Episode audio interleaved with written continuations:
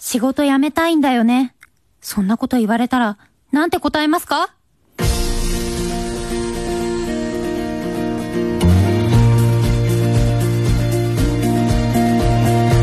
山崎怜奈の誰かに話したかったこと。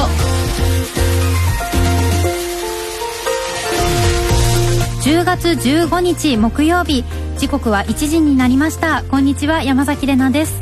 さあ今日も始めていきましょうということだったんですがあの仕事辞めたいって皆さん言われたことありますか、まあ、友達後輩上司などなどいろいろ状況人はあると思うんですがあの昨日のねオンエアが終わった後に別の仕事のところに車で向かってる時に急に友達からめちゃめちゃ LINE が来て「やばい今ものすごく東京に住みたい。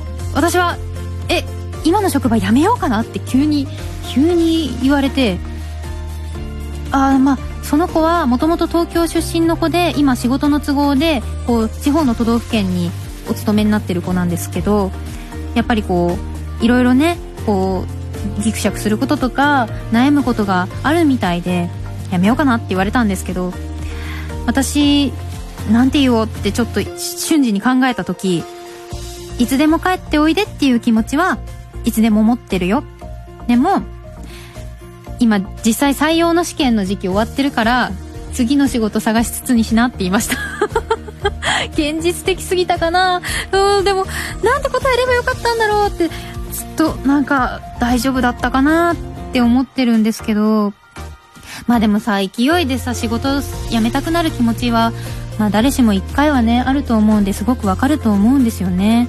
でもせっかくあんなに頑張ってやってたからな。しかも今頑張ってる子に対して頑張れって野放しに言うのも違うかなとかなんかいろいろ考えちゃいましたね。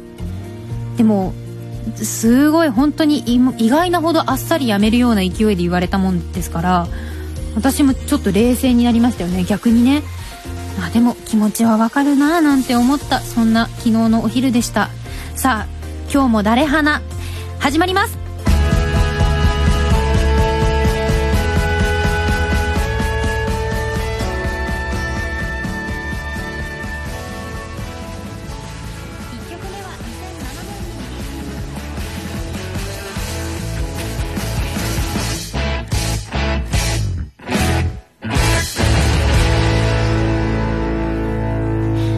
送りしたのはくるりブレーメンでした。さあ、東京 FM 山崎怜奈の誰かに話したかったこと。改めまして、こんにちは、山崎怜奈です。オープニングねいや、そう、仕事、でもさ、こう、まだ若いから悩むなよとか言われても、いや、そんなこと言ったって今日明日が大変なんだよって言いたくなるじゃないですか。で、やっぱりね、現実そんな甘くないし、それでも食べていかなくちゃいけない。夢も目標も簡単に叶うわけじゃない。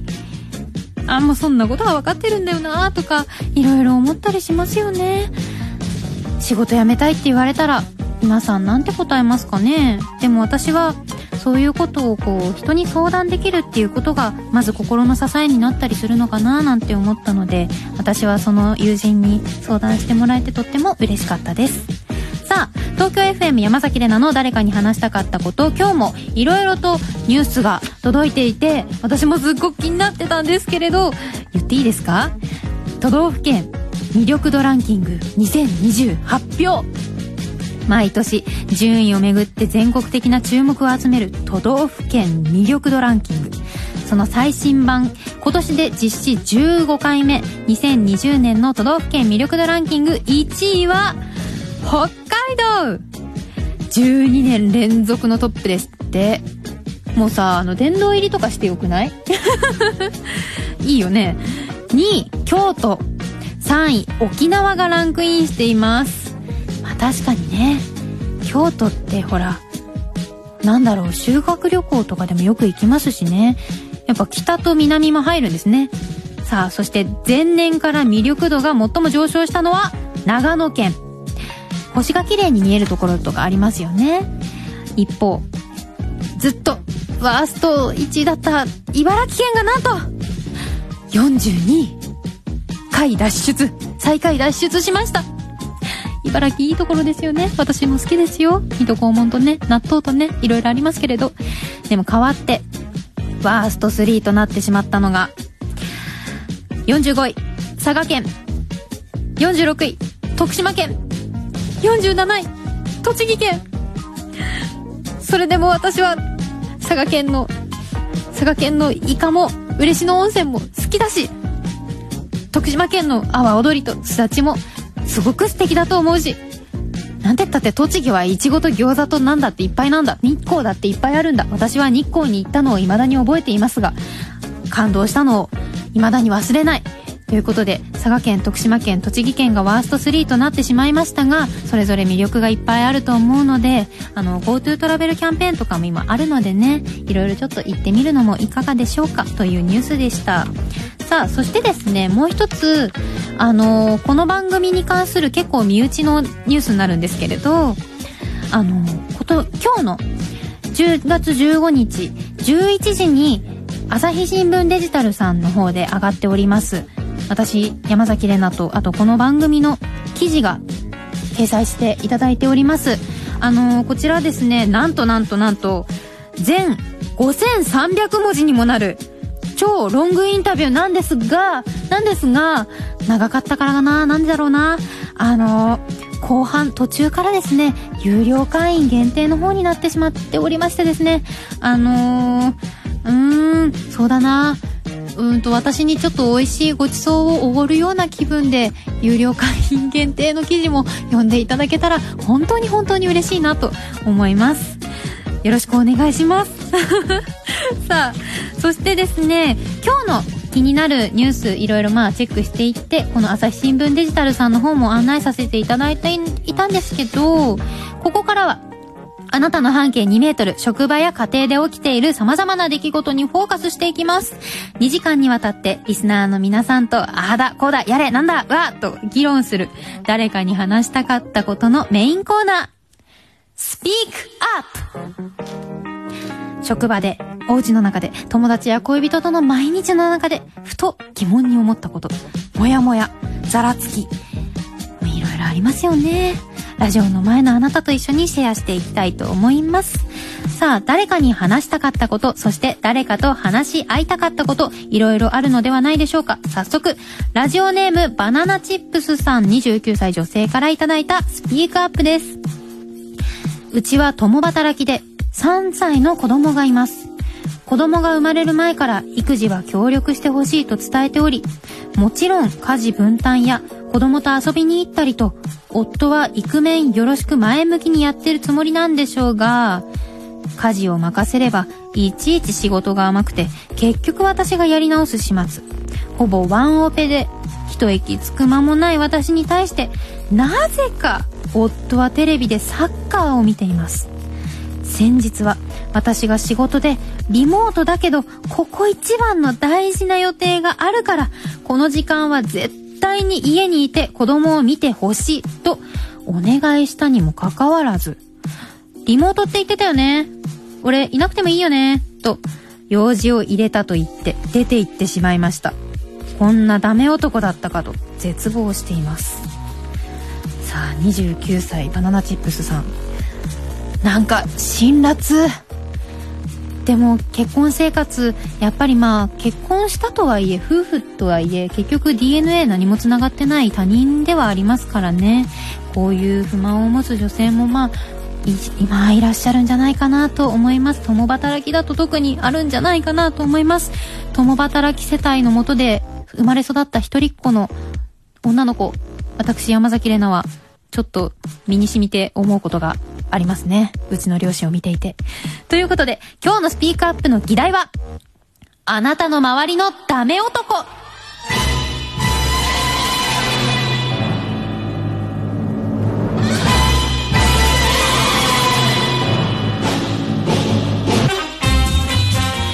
夫婦というくくりだけじゃなくても大丈夫です。職場や学校、日常にいるダメ男。さらに恋愛のシーンにおけるダメ男。もしくは付き合ってから結構手を尽くしすぎてダメンズにしちゃったなんていうあなたの過去もお待ちしております。いるな。私の友達女の子の友達で私ダメンズ製造機だからっていう人がいて あの要するにこう面倒見がいいんですよね彼女はね。面倒見がいいからこそいろいろ手を尽くしすぎてしまってついダメ男にしちゃったとかねいろいろあるみたいですよ。この人すごく優しいんだけどダメ男だなとか。うわ自分のことしか考えてないじゃんとか。実は周りに迷惑をまき散らしている。ダメ男などなど。もちろん男性からもこんな過去があったので今は改善しました。とかそういった懺悔もお待ちしております。今日はダメ男についてスピークアップ。カップル夫婦職場友人恋人あなたの周りのダメ男エピソード教えてください。ぜひハッシュタグ誰花ハッシュタグダメ男をつけてツイッターにご意見お待ちしています。そして番組公式ツイッターの方では番組後半までツイッターにて投票も行っております。リスナーさんの意見を聞いてから決めるもよし。今投票しちゃうもよし。お任せします。メールフォームでもご意見お待ちしております。番組ホームページのメールフォームからお願いします。そして今日はゲストに私が大尊敬している講談師の神田伯山さんもいらっしゃいます。伯山さんからもいろんなエピソードそしてそのお仕事についても出てくるんでしょうか。さあ楽しみですね。さてダメ男恋愛のシーンでも登場しそうですがここはここではそんな恋愛模様にフォーカスして3曲お届けしましょう。2人にしかわからない世界もありますからねまずは私たちは絶対に絶対によりを戻したりしないと完全拒否の姿勢を見せるテイラー・スウィフトの名曲からテイラー・スウィフトで We are never ever getting back together I remember when we broke up the first time seeing this is it I've had enough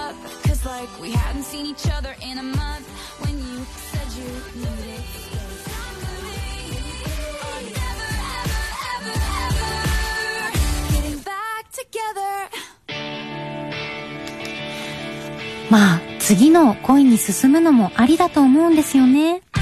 テイラー・スウィフトに続いてお届けするのはバッチ別の人の彼女になったよ。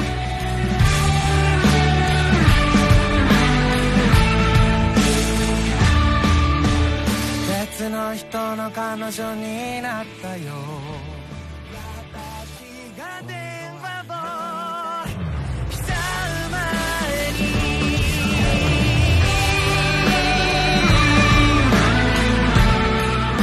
振り回す人より尊敬できる人の方がいいけど素の表情を見せられる存在ってなかなか見つからないですよね。お届けしているのはそんな前の恋を思い出すような一曲。バッチで別の人の彼女になったよ。でした。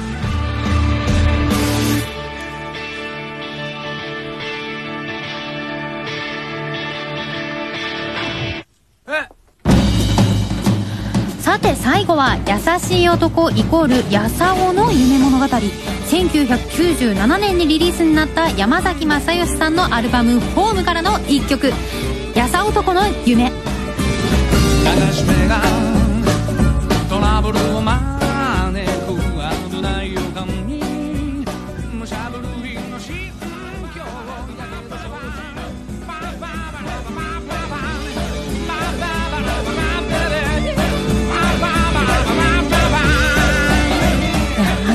正義さんの声めちゃめちゃかっこいいですよね。お送りしたのは山崎正義「やさ男の夢」でした。さあ東京 FM 山崎怜奈の誰かに話したかったこと。今日のスピークアップはあなたの周りのダメ男を検証しています。早速ご意見いただいているので読んでいきましょう。いやいっぱいなんか意見あるみたいですね。さあ東京都27歳女性あさこさん。ダメ男。私の元彼です。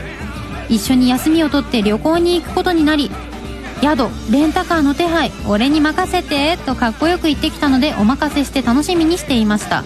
ところがいざ1週間前を過ぎても全く計画を LINE してこないので宿どうなった？と聞くとあまだやってない。と。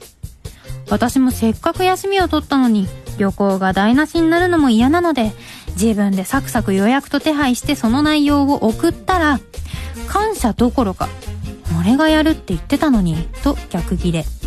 結局その旅行でも断るごとにそいつのダメなところ子供かと思うところが露呈し愛想も尽きてさっさと別れました。なるほどね。なんかこれなんだろう元彼さんもこうあまだやってないじゃなくて今ちょっと準備中だから楽しみにしててとか言われたらあ考えてはくれてるんだなっていう風に思いませんか？そのやっぱり準備がいろいろ段取りがあるからまだ情報は伝えられないんだけどっていう情報だったらそれをちゃんと言えばいいのに。え、それか本当に何にもやってなかったのかな？怖なん何にもやってないの？それはちょっとな。続きまして東京都33歳女性全力少年の先輩さん。私の会社のダメな後輩。金曜日の夜合コンに行くというのでみんなで彼女作ってこいよと見送ったのですが週明けの月曜その後輩からなんと結婚しましたと報告。え？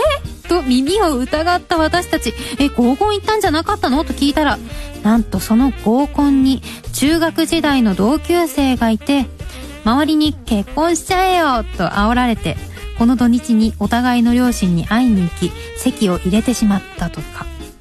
勢いでした。交際0日婚。結婚してから働いているよと言っていた彼女が実は無職だったことが分かり一人暮らしでも狭い部屋に2人で住み彼女はベッド。後輩の男の子ですかね。男性の方は折りたたみソファーで毎日寝ているんだとか。仕事だけじゃなくて私生活も脇が甘いようです。あー、そうか。え、でもさ、ご両親にご挨拶行った時何も言わなかったのかね？ちょっと怖いね、これね。なんか若干ちょっとこれ詐欺っぽくない？なんか怖いななんかまだまだダメンズ、ダメ男エピソードお待ちしています。ツイッターでも、ヨッシーもヨッシーさんがダメ男周りにいるけど、昼のラジオにメール送っていいか迷うレベルって言われてますが、ジャッジはこちらで、するので、ぜひぜひ、ぜひお聞かせください。さあ、東京 FM 山崎怜奈の誰かに話したかったこと、あなたの周りのダメ男、ツイッターと公式ホームページのメールフォームでお寄せください。それではここで一曲お届けし、あ、曲いかないので、えー、お知らせに行きます。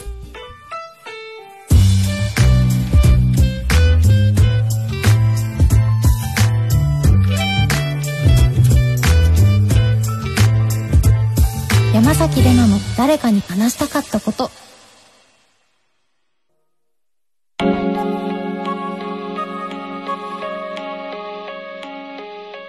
3時35分には話したくなる話。未来の当たり前を作る。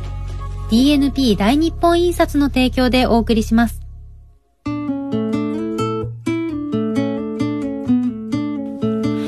刻は間もなく1時32分になります。東京 FM 山崎怜奈の誰かに話したかったこと。ここからは3時35分には話したくなる話。今から2時間後には誰かに話したくなるお役立ち情報をシェアしていきます。毎回あなたからとっておきの情報をお寄せいただき、私からもお礼として何か情報をお返しいたします。今日は私もちょっとワクワクしている。私のこだわり文房具。さあ文房具特集です。デジタルがいかに進化しようともやっぱりアナログな文房具も欠かせないですよね。自分で書いた文字にぬくもりを感じたりってありませんか？その方が愛着が湧いたりそんなこともあると思います。これがあれば勉強がはかどる仕事に欠かせないなどなどこだわりの文房具情報をリスナーさんからお寄せいただいているので早速紹介していきたいと思います。まず広島市23歳男性1秒金縛りさん。1秒金縛りさん？金縛り短ない？僕のこだわり文房具は伊藤屋が出しているロメオのボールペンです。見た目がスタイリッシュなところがとても気に入っていて、最近オリエンタルラジオのああ、あっちゃん、中田敦彦さんも使っているというのを聞いて、さらに愛着が湧きました。文字を書く機会の多い山崎さんもぜひということで確かにね伊藤屋さん。銀座とかそっちの方にありますよね店舗がね。私すごく好きでずっと入り浸ってます。その結構上の階までいろんな幅広い種類の文房具売ってるんでそれずっと眺めてますね。万年筆のコーナーとかな。かっこいいんだよな。わかる。ボールペンね。さあ続きまして千葉県31歳女性ルリーロさん。私のお気に入りはモレスキンのノートです。1冊3000円もするので最初は戸惑ってしまいましたが今は大切な1冊です。旅が好きなのですがいつも連れて行ってスケッチやメモをしています。ピカソやゴッホヘミングウェイも使っていてハードカバーで持っているだけで気分が上がるノートです。モレスキンのノートね憧れますよね。なんかやっぱりハードカバーってだけでちょっと重厚感というかなんだろうドン。っていうまさにノートっていう感じがねいいですよね。たくさんの情報ありがとうございました。それではここで一曲お送りした後今度は私から私のこだわり文房具について情報をご提案いたします。今日はメンバーであるリチャード・カーペンターの74年目の74回目のバースデー。1973年の名曲です。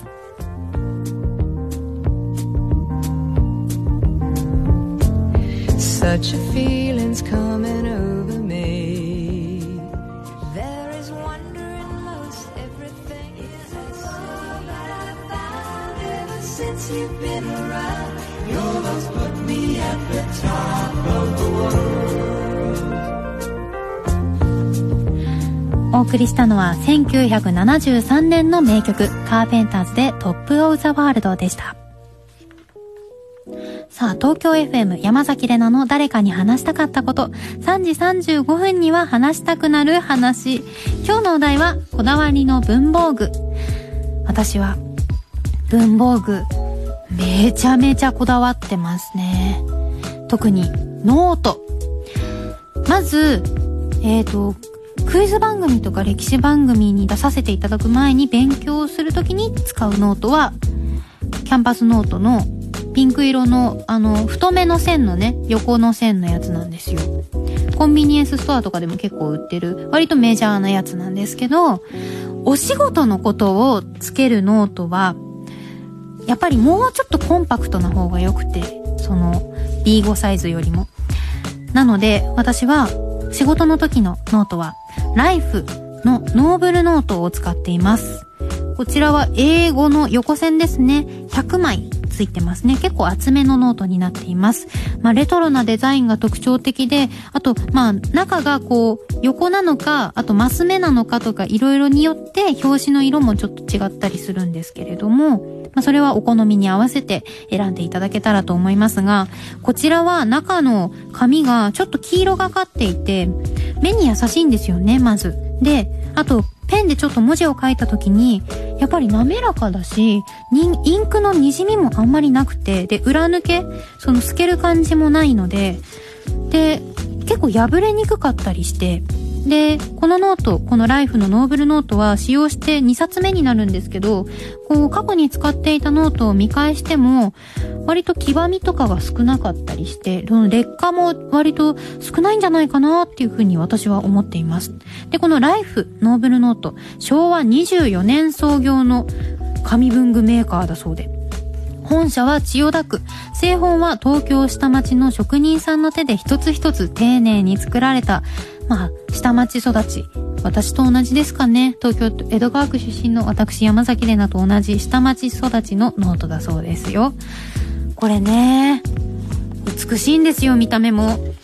で、結構私は文字を入れるときは、あの、ゼブラのサラサジェルボールペンクリップの0.4の黒で入れるんですけど、あの、その上から、こう、マーカーとかも引くんですけど、それも、まり滲まないんですよね。結構かすれて汚くなっちゃったりとかするけど、それも大丈夫です。あ、ちなみにカラーマーカーはセブンイレブンのものを使っています。そこは特にこだわりがないんだっていうね。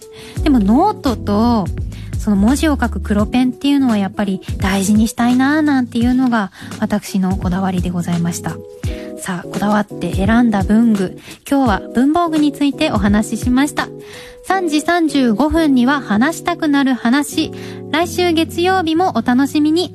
番組ホームページのメールフォームから情報をお寄せください。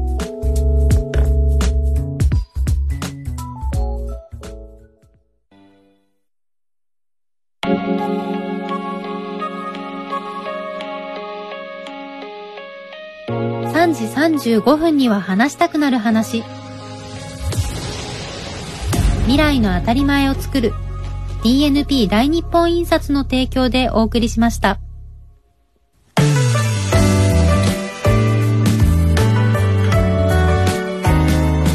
東京 FM 山崎怜奈の誰かに話したかったこと。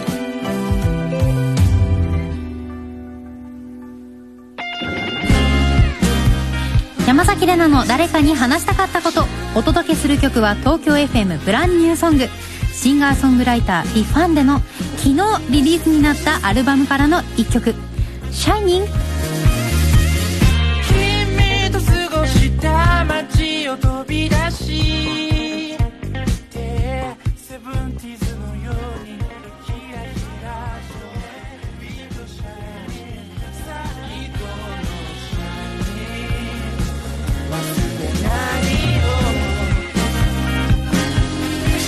お送りしたのはリファンで「シャイニング」でした。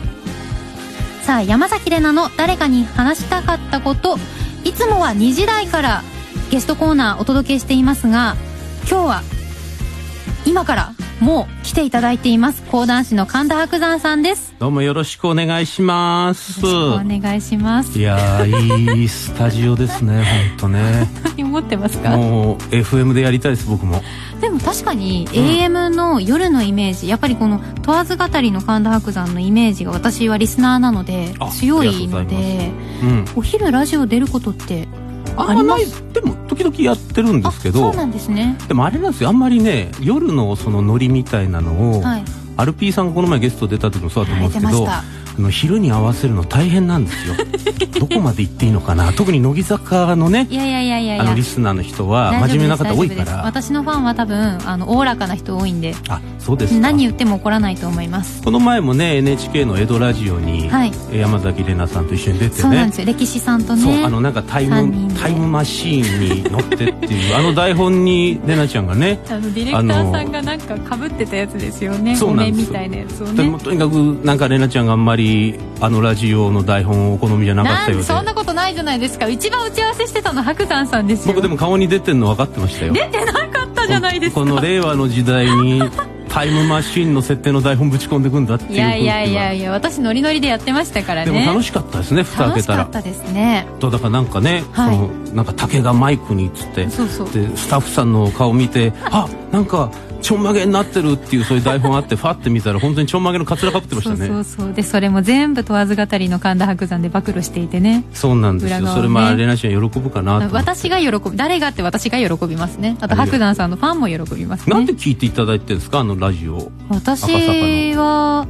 最初のきっかけは何だったか覚えてないんですけど、はい、あの笑い屋の重藤君の笑い声も好きで、はい、そうですか だからなんかちょっとクビにするとかなんとかってくだりがね。ねこの間あったじゃないですか。彼がねもうあれなんですよ。日和見な男なんで、はい、このラジオが TBS ラジオに睨まれてるなと思ったら 逃げる傾向があるんですよ。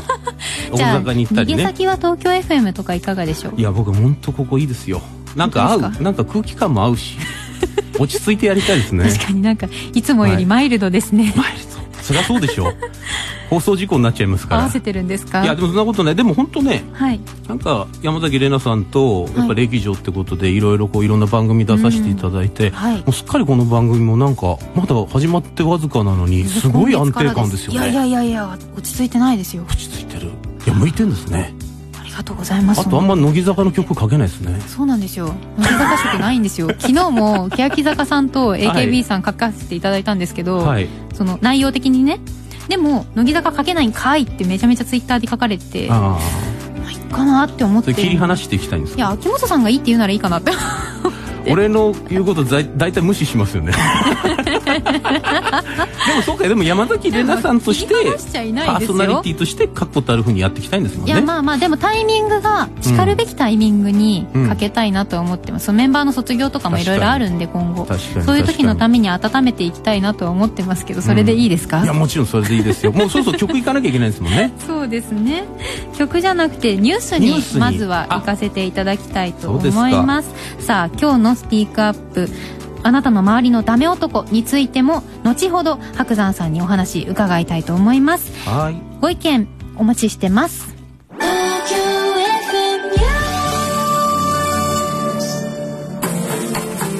時刻は1時50分です。ここで東京 FM ニュース報道情報センターの江口さんです。はいお伝えします。政府がハガキや手紙の土曜日の配達を廃止する郵便法改正以上ニュースをお伝えしました報道情報センターの江口さんでした。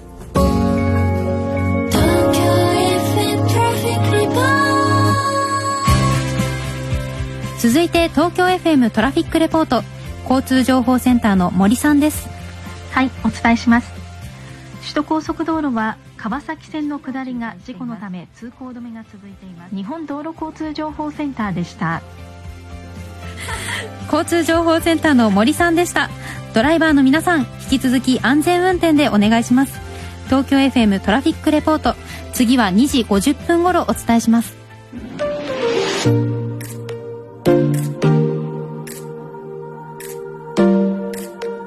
山崎怜奈の誰かに話したかったこと。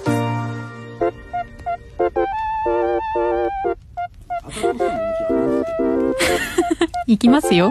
やっぱね。行きますよ。行きます？東京 FM 山崎怜奈の誰かに話したかったこと。今日のスピーカーアップの議題はあなたの周りのダメ男。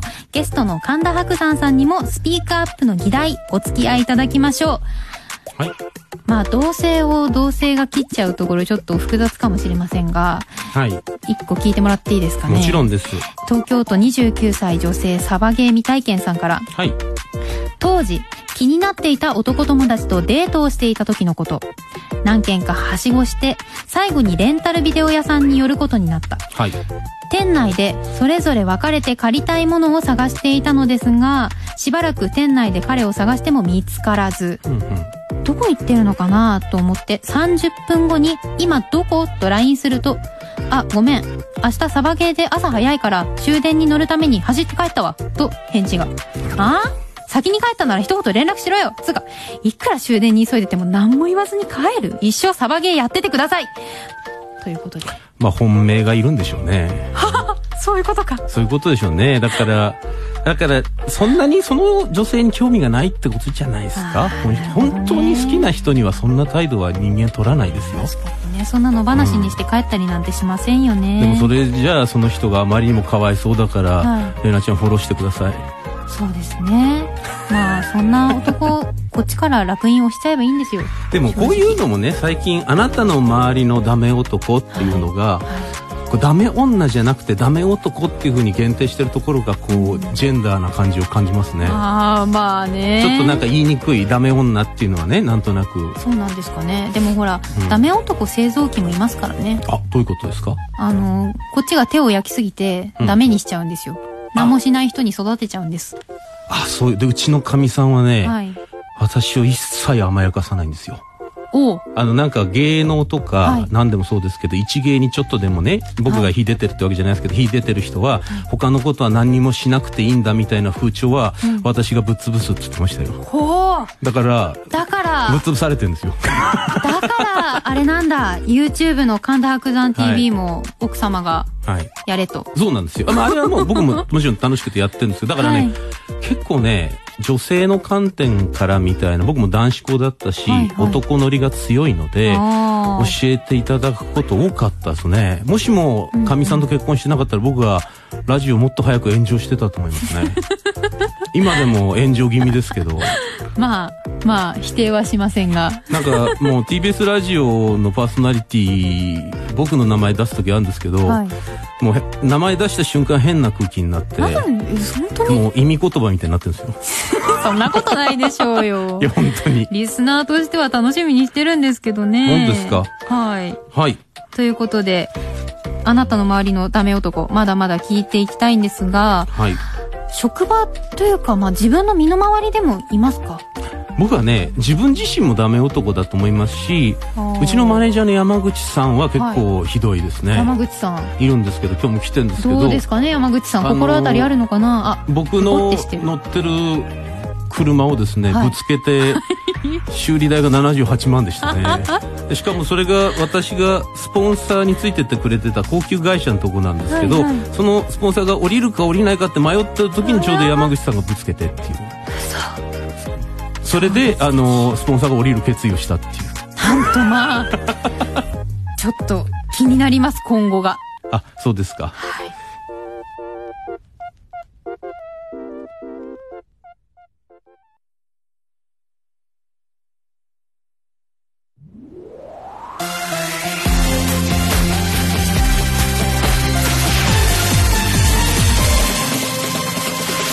東京 FM 山崎怜奈の誰かに話したかったこと。時刻は2時になりました。東京 FM 山崎怜奈の誰かにき話したかったこと。ゲストコーナー誰かに聞きたかったこと。今日は講談師の神田伯山さんにお越しいただいております。ということでよろしくお願いします。いいですねこういう細切れで喋るのも。実はいつもよりゲストコーナー長めなんですよ。そうですか。あの文化放送のね、はい、あの国丸ジャパン極みの時はもうぶっ続けで1時間ぐらい喋らされて なんちゅう大変なんだと思います休憩がないみたいな。いややっぱ FM はいつこれ細切れで僕も喋っていく、うん、そういう人間になりたいです。なんか白山さんいつもより全然マイルドだからちょっと私がちょっと本当にあの本当ですか？何がですか？伊集院さんのこと以外聞いてください。大丈夫です。他は大丈夫さんのことも聞きたいけどちょっとやめとこう。はい。さあということであの白山さんといえば私は、ラジオを聞かせていただいてるんですがはい。問わず語りの神田伯山まあ聞きたいんですよ。聞きたいんです。何何僕の何がいいんですか？あのラジオの。いやあの下ネタしか言って ないじゃないですか。アイドルが聞くラジオじゃないですよあんなのは。いやいやいやあの9時半夜の9時半の、はいボソボソボソっと言って、うんうん、ゲラゲラ笑ってる感じ。あでまたボソボソボソボソって言ってる感じ。本当は、はい、山崎怜奈さんも、はい、ストレスが溜まってるから、ああいう毒っぽいラジオを聞いてうさを晴らしてるってことなんですか？それはまあ CBC の方で10分ぐらい。喋ってる。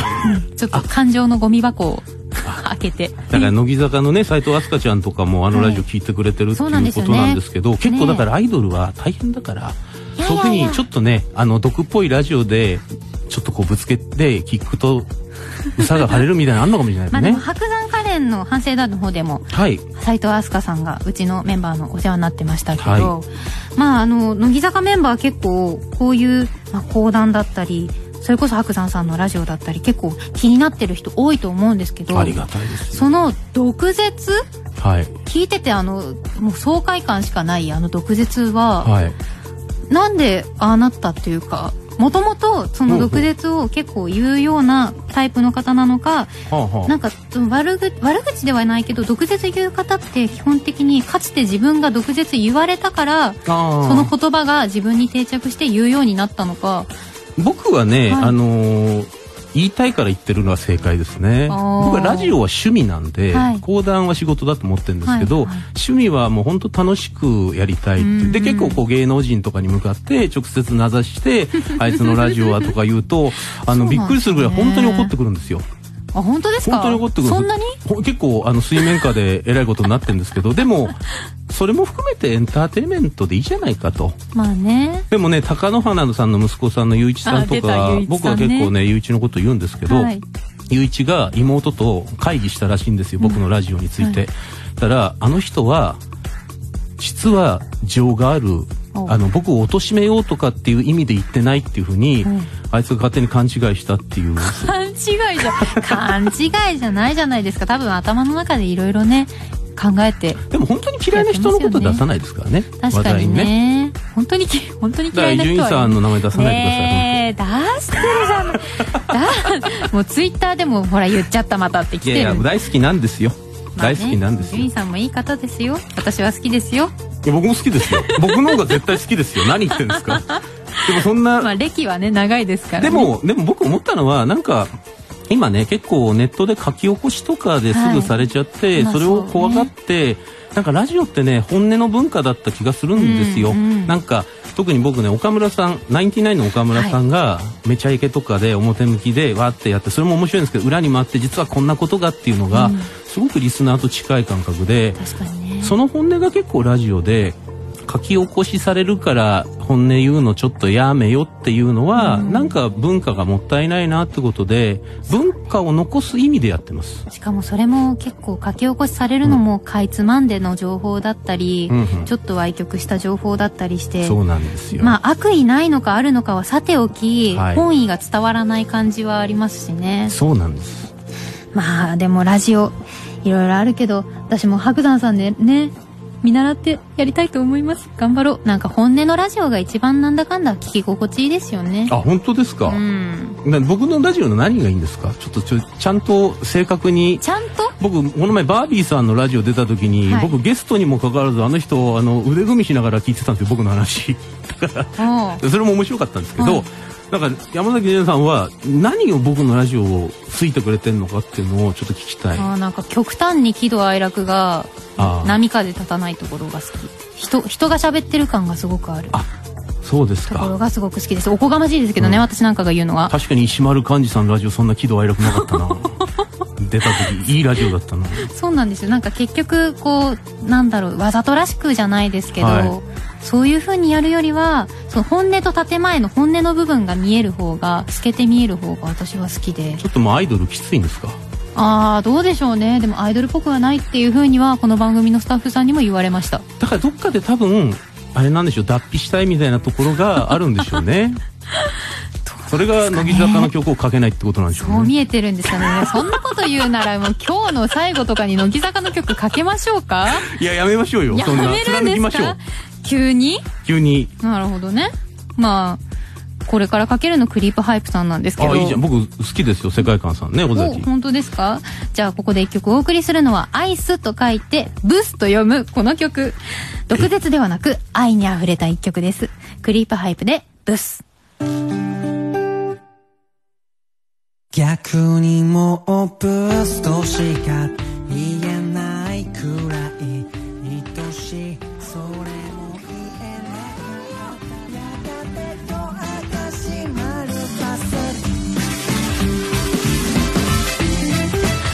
送りした曲はクリープハイプでブスでした。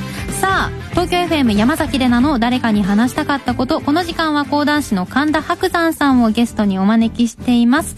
引き続きお願いします。よろしくお願いします。まあ白山さんといえば、はい、あのそれこそこのさっき話した YouTube 神田伯山 TV で、はい、今年の2月に真打ちに昇進された日のドキュメンタリーを密着映像を出していたりとかそうですね。あとプレミア公開で、尺場オンラインで配信してたりとかなんかこれまで古典芸能とそういうデジタルとの掛け合わせってあんまりなかったかなと思うんですけれど、はい、そういう気軽に見れるところもあの私含め若者としてはすごく嬉しいんですよ。あそうですか。確かにね、うん、なかなかアイドルですと、ライブに行ってっていうのが難しいですから、映像とか音声なんでしょうけどね。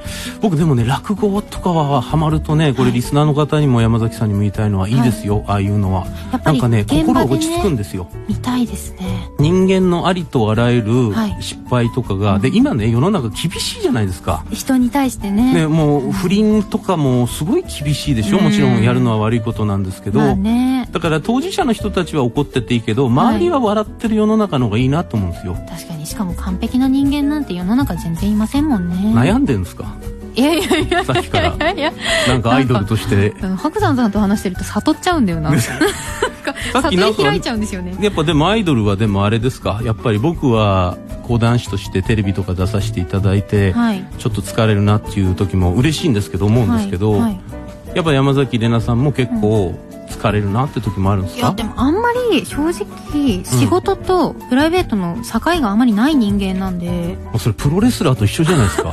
そうかもしれない。プロレスラーみたい。だからそのアントニオ猪木さんみたいな人ですねでも、まあ、山崎さんは。確かに。だってね白山さんもこの間ラジオの中で田中真紀子さん並みのメンタルだからね山崎さんはって言ってたんで。ああそれ失言ですね。メンタルだけは強いかもしれない。めちゃくちゃ怒ってるじゃないですか。一回砕かれて鋼で補強した感じなんですよあと田中真紀子さんへのフォローしなさいよ。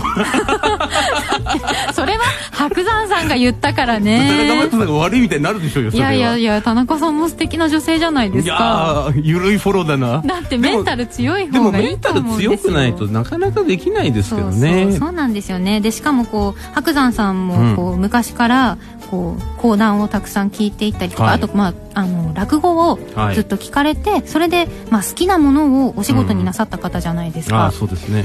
でやっぱり仕事を好きなことを仕事にする人ってなんだろうな。やっぱりこう風当たりが強かったりとか、ね、反対する人もいるじゃないですか、うん、その仕事にすることによって義務を感じてしまって、はい、嫌いになるんじゃないかってリスクを感じたり、はい、うまくいかなくても食べていかなきゃいけなかったりとか、うん、好きなこと仕事にして何か思ったこととかってありましたか？僕は一度も後悔したことないですね。講談師になって。でもちろん辛い目にはいっぱいあったんですけど、はい他の職業に全く向いてないっていう自信があるんで だ僕本当社会不適合者なんですよ。かっこつけていうわけじゃなくて本当にこの世界が肌に合うっていうふうに思いました。しっくりくる。しっくりきました。ただもうマネージャーの山口さんはもうマネージャーを辞めたがってますよね。なんでそんな山口さんのこと下げるんですさっき疲れたって言ってましたもん まあでも疲れることもありますよ 正直ね。でもねそういうことなんですよ。でもね人間ってやっぱり、うん、あの思うのは点で見るんじゃなくて線で見た方がいいですね。そうですね。やっぱり今疲れてても、うん、3年後4年後笑い話になるとか、はい、そういうふうに結構長期的に今ね物事全部短期的に見るんですよ。確かに、ね、僕だから渡部さんとか不倫でねああいうふうになりましたけど、はい、今後の渡部さんのこととかすごい気になりますもん。確かに。どう生きていくんだろうと逆に何かあった人の方がそうなんです。この後のこの展開が読めない感じが。一回亀田史郎さんとお話した時に、はい、あの時世間から叩かれて、うん、きつかったんですか？って言ったら「きついなんてもんやないで」つってだからあんなメンタル強そうな人もそうなんです、はい。でやっぱり今すごくね YouTube とかで娘さんとかが、お父さんこんなにいいとこあるのってアピールしたらいろんな人が、あシロさん素敵みたいになってて、人間ってあの叩かれてる時点の時はなんかそんなに何でしょうかねきついなと思うんですけど、あと5年後10年後にいろんなことが待ってるよと思うと僕はだからずっとそれを願ってました。前座の頃。4年半やりましたけどいつか、絶対売れるんだとかいつか、見てろみたいなその意識だけで頑張ってました。なんか自分にとっての底辺を、うん、この底をついたところを見た時って、はい、なんかもう一回り強くなれたりとか人に対してちょっと寛容になれますよね。優しくなれる感じだから山崎怜奈さんはこの東京 FM でこの月目をゲットしたことによって 相当勝ち組ですねこれはね。そんなことないんですよ。今乃木坂のファンそんなことないんですよ。乃木坂のメンバーも。私乃木坂の中では地位まあまあ低いタイプなんで。いや。いいんですよ。でもそれで私はラジオが好きだからラジオがやれてることが幸せなんで別にいいんです。喋らせようとしなかったよね今。いいです。もう間に入れて。いいのいいの乃木坂はもう神々しいままでいいの、でも乃木でも僕面白いアイドルって、はい、すごい商売だなと思います。っていう商売っていう言い方悪いけど あのやっぱり、はい僕ファンをファンが思ってるファンの熱量とかを全部受け止めて、はい、ファンのためにやってる思いもあるしある種講談も一緒じゃないですか。いやでも僕ははっきり本音言うじゃないですか。嫌いな人には嫌いとか,、ね、でもそれはアイドル言えないから、うん、握手会もしなきゃいけないし。一応言わないです。一応あれ言いたいんですか？言いたくないけど。でもなんかそういうのって、はいなんか幻想幻想のまま行かせるって素敵な商売だと思うんですよ。確かにね。僕はかっこいいと思う。だから僕はそういうのがメンタル弱いからできないからなんか逆に 23歳でこの月目の東京 FM の帯をゲットする。これはね、はい、しかも高見さんの後やるそうなんですよ、この落ち着きいや落ち着いてないんですよ気持ちは。野村国丸以来ですこれは、まあ、じゃあもうしょもう分かった。正直にやるからまた来てください。終わり？悩んだらよ呼ばせてください。あもう本当ぜひ、はい、ねお願いします。白山さんの悩みコーナーをまた開かせてください。この時間のお相手は神田白山さんでした。ありがとうございました。楽しかったです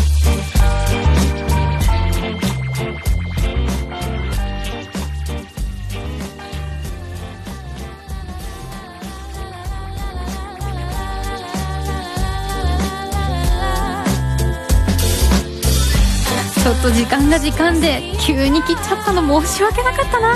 白山さんありがとうございました。お届けした曲はリリー・アレン「スマイル」でした。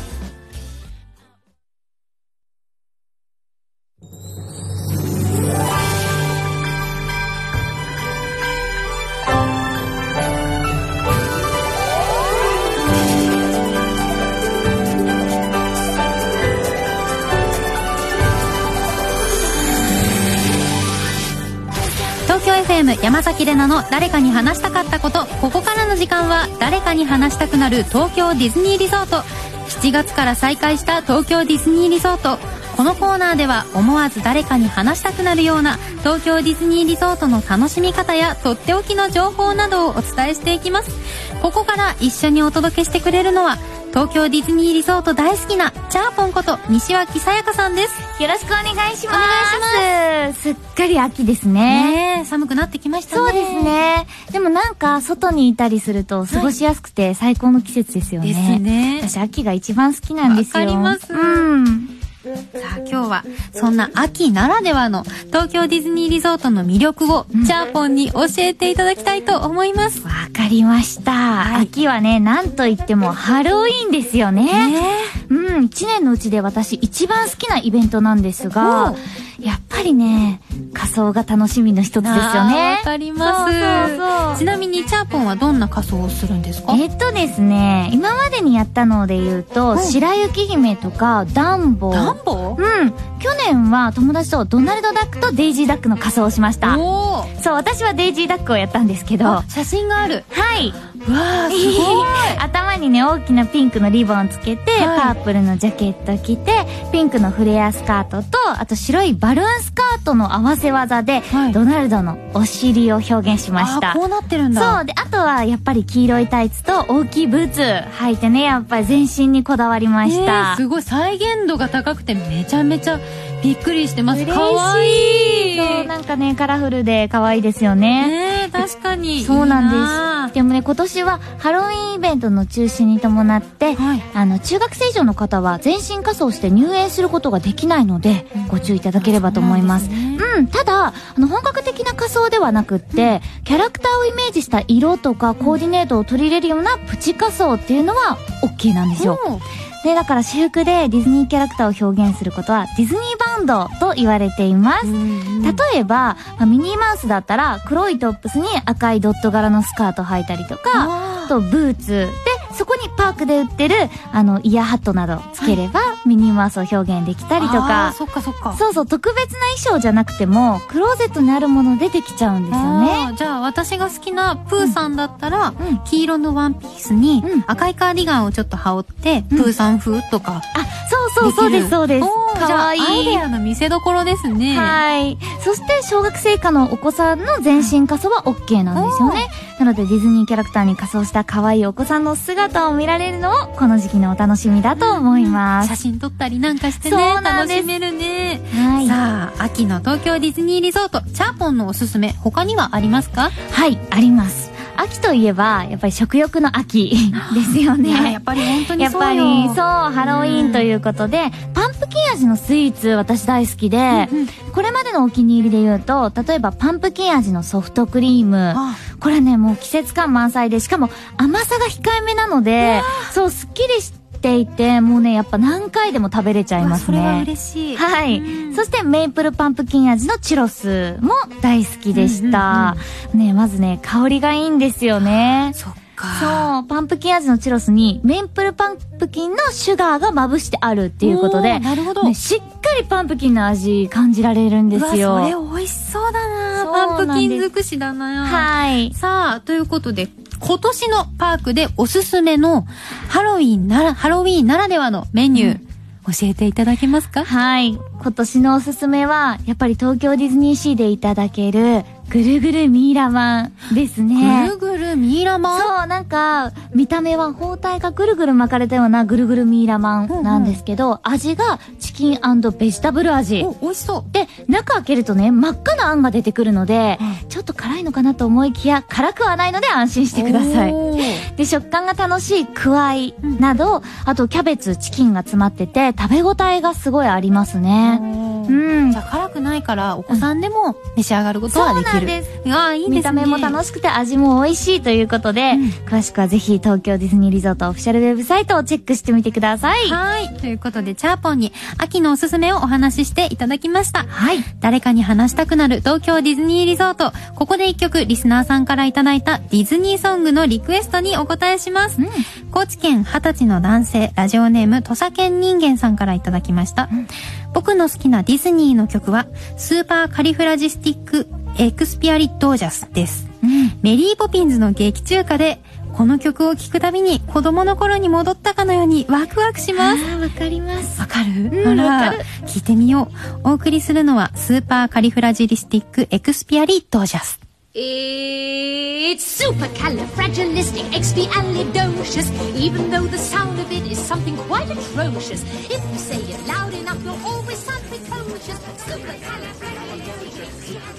Supercalifragilisticexpialidocious Supercalifragilisticexpialidocious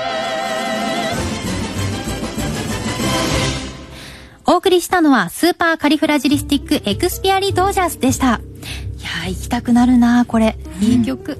東京 FM 山崎怜奈の誰かに話したかったこと。この時間は誰かに話したくなる東京ディズニーリゾート。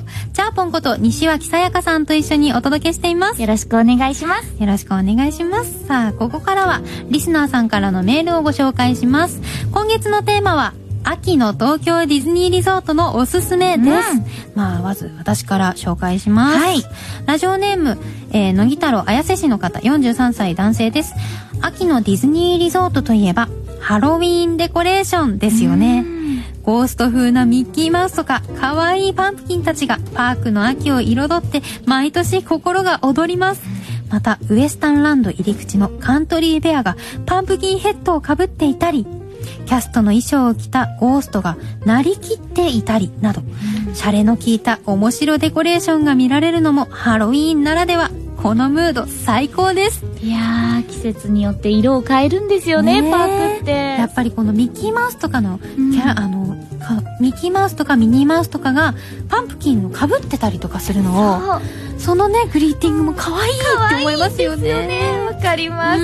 私はこのメッセージ読みます、はい、ラジオネームマックインさん熊本県にお住まいの、えー、26歳の女性の方ですね、はい、はじめまして私の秋の楽しみ方はハロウィンの仮装をしている人たちを見て、うん、ああのキャラクターだと楽しんでいます。まさにチャーポンだ。はい、うん、そう。一番感動したのはファインディングニモの荷物ドリーの仮装をされている方を見つけた時です。最近はクオリティが高い方が多くて感動します。私もやってみたいけどなかなかできずにいます。いつかダイエットして痩せたらジャスビンの格好をして遊びに行きたいです。という可愛らしいメッセージいただきました。ありがとうございます、うん、確かにファインディングニモの仮装ってどういう風にやってるんだろう、なかなか見ないですからね気になりますね、うん、さあ続いてりょうちゃんさん28歳横浜市の方女性です、私の秋の東京ディズニーリゾートのおすすめは蒸気船マーク・トゥエイン号です。過ごしやすい秋最高の季節船の上で涼しい風を感じながら色づく木々くつろぐ鳥たちを見て優雅な気持ちに浸れます。たくさんの楽しいアトラクションで遊べるのはもちろんゆったりとした時間を楽しめるのも東京ディズニーリゾートのいいところだと思います。いいですよね。確かにちょっとこうお散歩気分で、パーク内を歩くっていうのも楽しいですよね。いやあの贅沢な楽しみ方ですね。うん東京ディズニーリゾートではパーク再開に伴い新しい運営方法を実施しています。詳しくは東京ディズニーリゾートのオフィシャルウェブサイトをご確認ください。そしてこのコーナーではあなたからのメッセージも募集しています。はい。今月のテーマは秋の東京ディズニーリゾートのおすすめです。うん、この季節のあなたの自分だけの楽しみ方、友達や家族との楽しみ方などぜひ教えてください。うん、聞きたいディズニーソングのリクエストもお待ちしています。メッセージは番組のホームページからお願いします。はい。そしてメッセージを送っていただいた方の中から今月は3名様に美女と野獣のマグカップをプレゼントします。ぜひ秋のおすすめやリクエストとともにご応募ください。よろしくお願いします。お願いします。来週は今話題になっている東京ディズニー東京ディズニーランドの新しいエリアについて教えてくれるんですよね。はい。楽しみにしていてください、はい、それではレナさん皆さんまた来週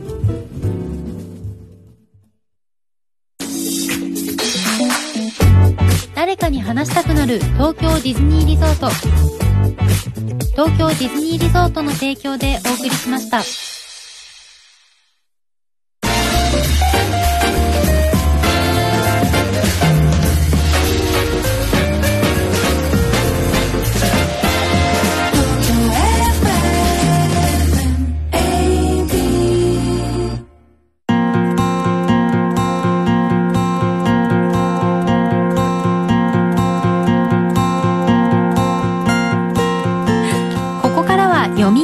今日は昨日お話の前半をご紹介した絵本「おかえりなさいアレックス」その後半をお送りします。主人公は一匹の年を取った保護犬。長い間保護センターで暮らしてきたその保護犬はある日優しそうな女の人に引き取られます。女性の名前はキヨ。キヨはその保護犬をアレックスと名付けました。そしてキヨが営むお菓子屋さんでアレックスは看板犬のごとくお店に来た子供たちと遊んだり時には配達まで手伝いました。今日のお話はここから。ナレーターは絵本専門誌の古賀良子さんです。それでは読み聞かせ。始まり始まり。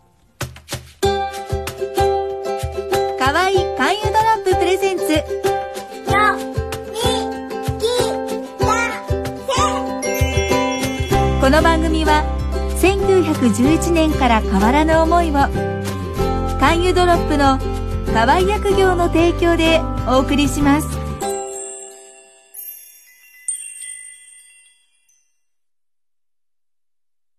おかえりなさいアレックス。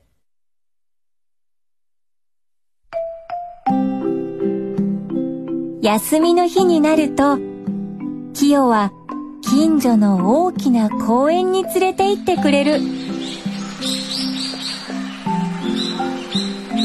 僕はゆっくりしか走れないけれどそれでも走るのは好きだ。家に帰るとキヨは「アレックス疲れたでしょ？一緒に休もう」と言ってベッドに寝転がる。保護センターでの暮らしは寂しくて泣きたくなる時もあった。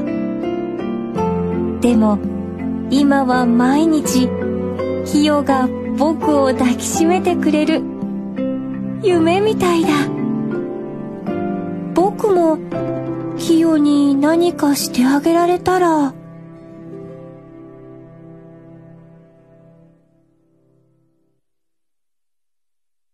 そんなある日、大量の注文が入った。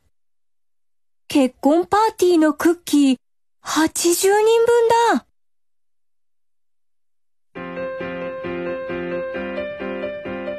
全部作り終えると夜中になっていた。疲れ果てたキヨは朝になっても起き上がれなかった。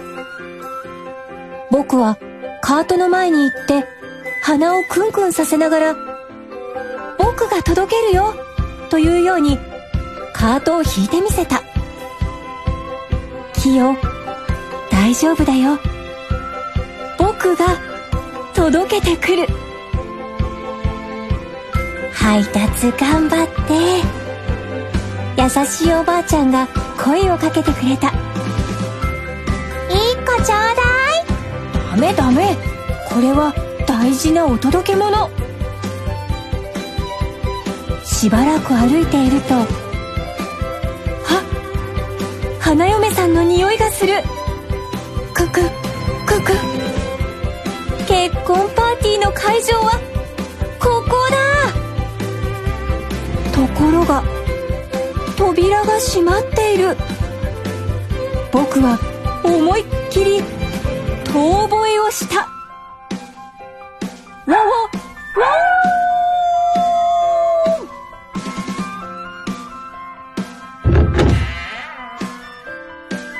花嫁さんが出てきてくれた。やったぞ。配達完了だ。大仕事を終えたせいで僕はすごく疲れていた。でも早くキヨに会いたかった。や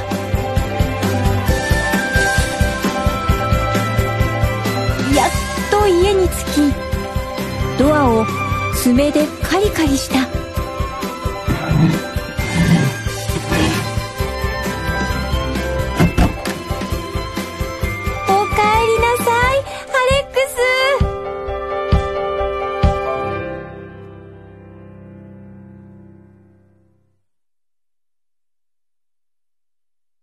その日、僕はずっとキヨと一緒にいた。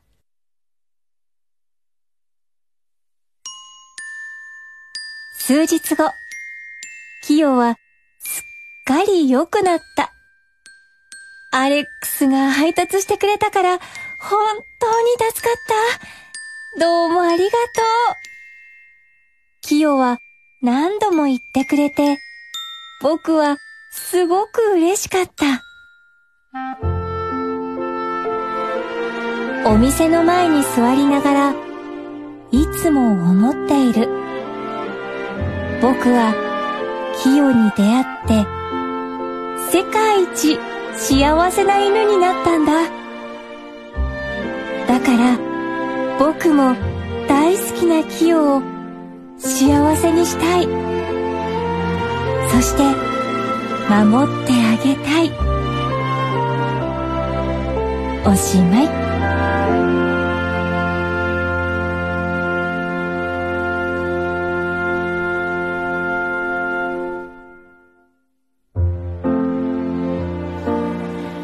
読み聞かせ。今日ご紹介した絵本は講談社から出版されている「おかえりなさいアレックス」作高林真理さん。ナレーターは古賀良子さんでした。あなたのお家で飼っているワンちゃん、猫ちゃんも、飼い主であるあなたのことを大事に、大切に思っているんじゃないかなと、そんな風に思わせるこの作品でした。読み聞かせ、次回もどうぞお楽しみに。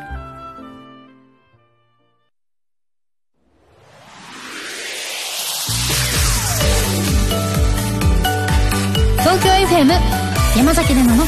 誰かに話したかったこと。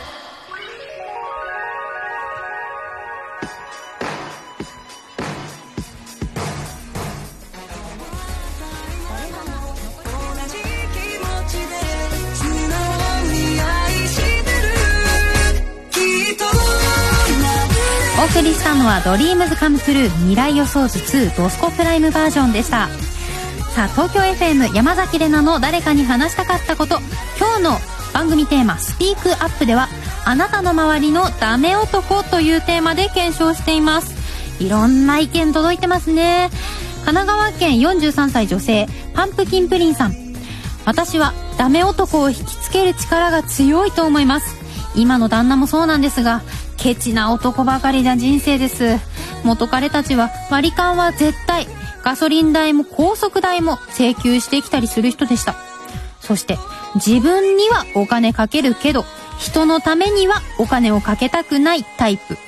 ケチな男嫌いだななんか本音ですね。いや、わかるわかる。なんだろう、お金に細かい人、でも、大雑把すぎてもまあ良くないんだろうけど、ちょっと細かすぎても、え？この人、何？心狭いの？ってちょっと思いますよね。わかるな。なんか、ちょっとゆとりを持ってるぐらいの人がちょうどいいですよね。続きまして、東京都27歳女性、犬と山田さん。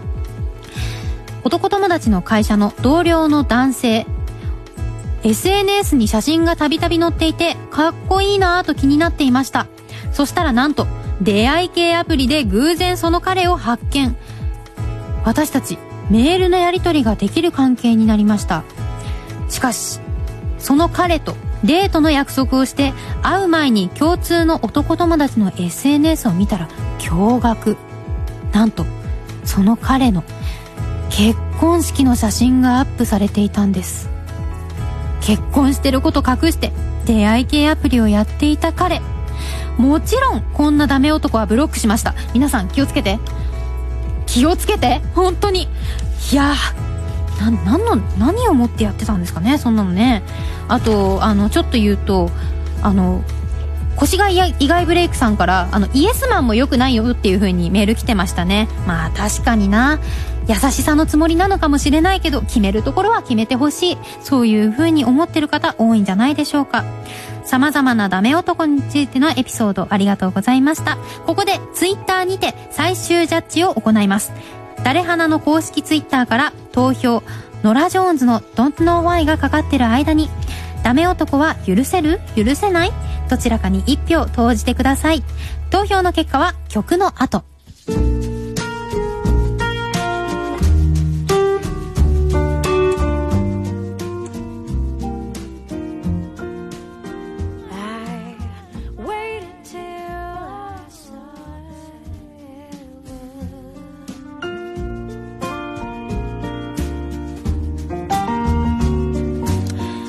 届けした曲はノラ・ジョーンズで Don't Know Why でした。いやー、なんか、気持ちがゆったりするような曲でしたね。今日はちょっと色々とこう、辛辣な意見も受けてたので、あと白山さんもいらしてたので、私もだいぶカロリーをこう消費した感じがしましたが、さあ、東京 FM 山崎怜奈の誰かに話したかったこと、えー、ダメ男は許せる許せない最終ジャッジ行いました。ツイッター投票ありがとうございました。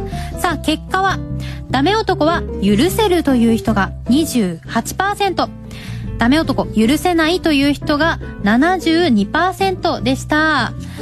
まあ、ほら、やっぱりこう、リードして欲しかったりとか、いろんな気持ちありますからね。では、今日の議題、あなたの周りのダメ男。今日の私、山崎怜奈的には、お互いに対して寛容であってほしい。です。まあ、こう、男性が引っ張る、女性が引っ張る、じゃない方が引っ張るとか、いろいろね、夫婦だったりカップルの関係性って人それぞれですからね。あと別に引っ張んなくていいと思うんですよ。お互いが苦手なものは苦手ですって最初から言っちゃって、じゃあ私はこれはやりますねっていう風に言える関係性が一番なんかいいんじゃないかなって思いました。まあ人間苦手なものも嫌いなものもいろいろありますからね。たくさんのご意見どうもありがとうございました。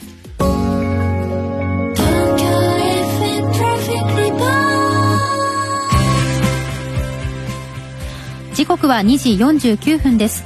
東京 FM トラフィックレポート。交通情報センターの松井さんです。はい。圏央道の内回りが事故のため渋滞しています。圏央道の海老名ジャンクション方面へ向かう内回りは高尾山インターと相模原インターの間の城山トンネルで大型トラックの事故のため5キロ渋滞しています。八王子ジャンクションから海老名ジャンクションまでの所要時間は35分です。東名高速道路や中央道などに渋滞はありません。首都高速道路は川崎線の通行止めが続いています。トレーラーが横転した事故のため川崎線は下りの殿町と大師ジャンクションの間が通行止めになっています。一般道路は都内の川越街道の上りが練馬区北町3丁目で車4台の事故のため1キロ渋滞しています。日本道路交通情報センターでした。松井さんでした。ドライバーの皆さんこの後も引き続き安全運転で。東京 FM トラフィックレポート。次は3時42分頃ザ・トラットの中でお伝えします。この後3時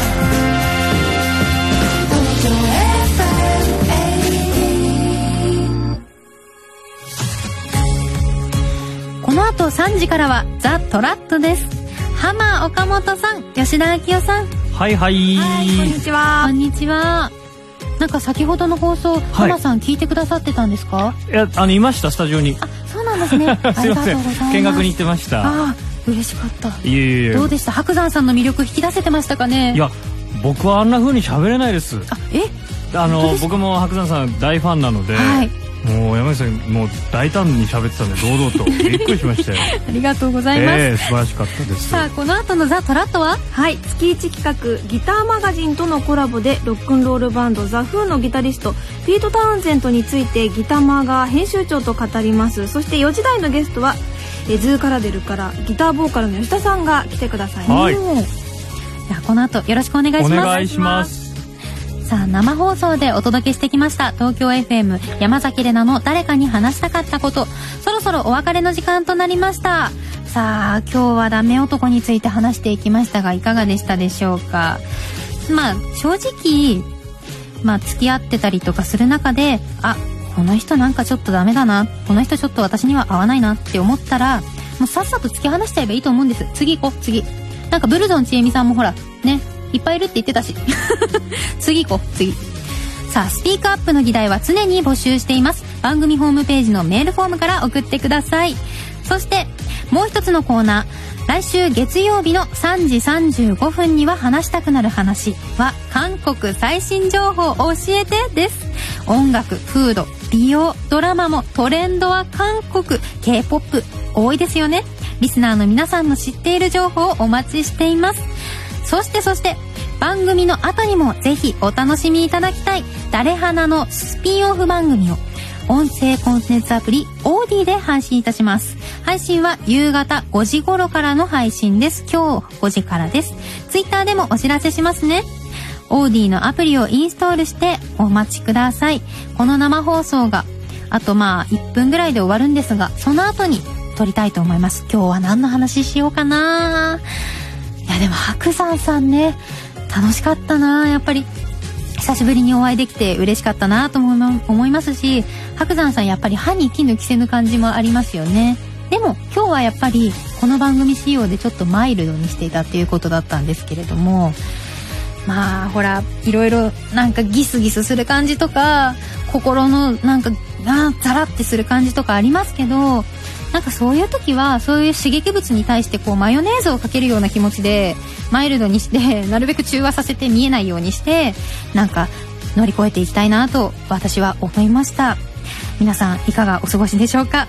いかがお考えでしょうか？東京 FM 山崎怜奈の誰かに話したかったこと。また来週の月曜日午後1時にお話ししましょう。ここまでのお相手は山崎怜奈でした。皆さん週末も頑張りましょうね。